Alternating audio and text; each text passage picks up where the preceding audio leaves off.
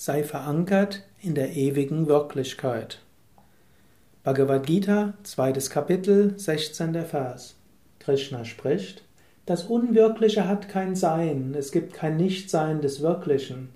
Wer die Wahrheit kennt, das Eigentliche sieht, hat erkannt, was an beidem wahr ist. Dies ist ein Vers, aus der sehr stark in Richtung Vedanta geht. Vedanta ist die Weisheit des Ewigen oder ist die höchste Weisheit. Krishna spricht hier von zwei Wahrnehmungen dieser Welt.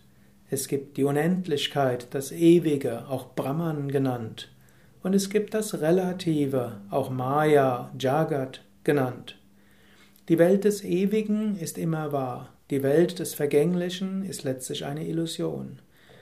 Vor dem Hintergrund der Ewigkeit ist alles, was vergänglich ist, letztlich unwirklich. Was gestern nicht war, heute ist und morgen nicht mehr sein wird, ist nicht wirklich wirklich. Es ist in der Veränderung, ist so wie eine Welle, die kommt und geht. Man kann nicht sagen, dass die Welle im Ozean so wirklich ist. Wenn man sie anschauen will, ist sie schon wieder vergangen. So ähnlich, die Dinge in dieser Welt kommen und sie gehen. Es gilt, sich bewusst zu sein, das sind alles nur Wellen vor dem Meer. Das Meer ist, relativ gesehen, wirklich. Die Welle ist weniger wirklich. Wenn wir denken, es gibt nur eine Welle, dann täuschen wir uns.